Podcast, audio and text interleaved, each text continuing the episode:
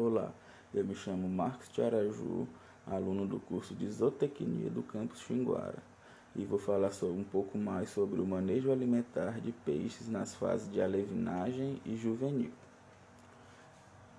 Quando essas larvas eclodem, eles possuem um saco vitelínico que funciona como reserva de alimento durante cerca de três dias.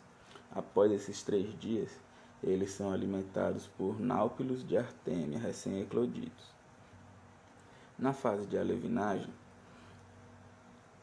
se alimentam de fontes naturais disponíveis no viveiro, principalmente zooplâncton, e aceitam rações comerciais balanceadas já nos primeiros dias.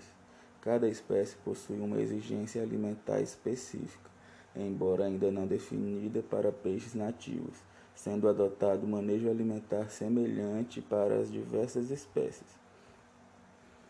Na fase de alevinagem, as pisciculturas buscam o maior crescimento possível desses alevinos, pois é nessa fase onde ele vai ter o maior potencial de crescimento. É também nessa fase que vai se definir o sucesso ou fracasso do lote e também a homogeneidade do lote. O fornecimento de ração acontece quatro vezes ao dia de uma ração extrusada em pó para peixes com 40 a 50% de proteína bruta e 3.300 a 4.000 quilocalorias de, por quilo de energia digestível e, no mínimo, 500 miligramas de vitamina C. A ração deve ser fornecida a lanço por toda a superfície do viveiro. Nos primeiros dias, não conseguimos observar esses peixes se alimentando, mas já no entre o décimo segundo dia já conseguimos observar esses peixes se alimentando.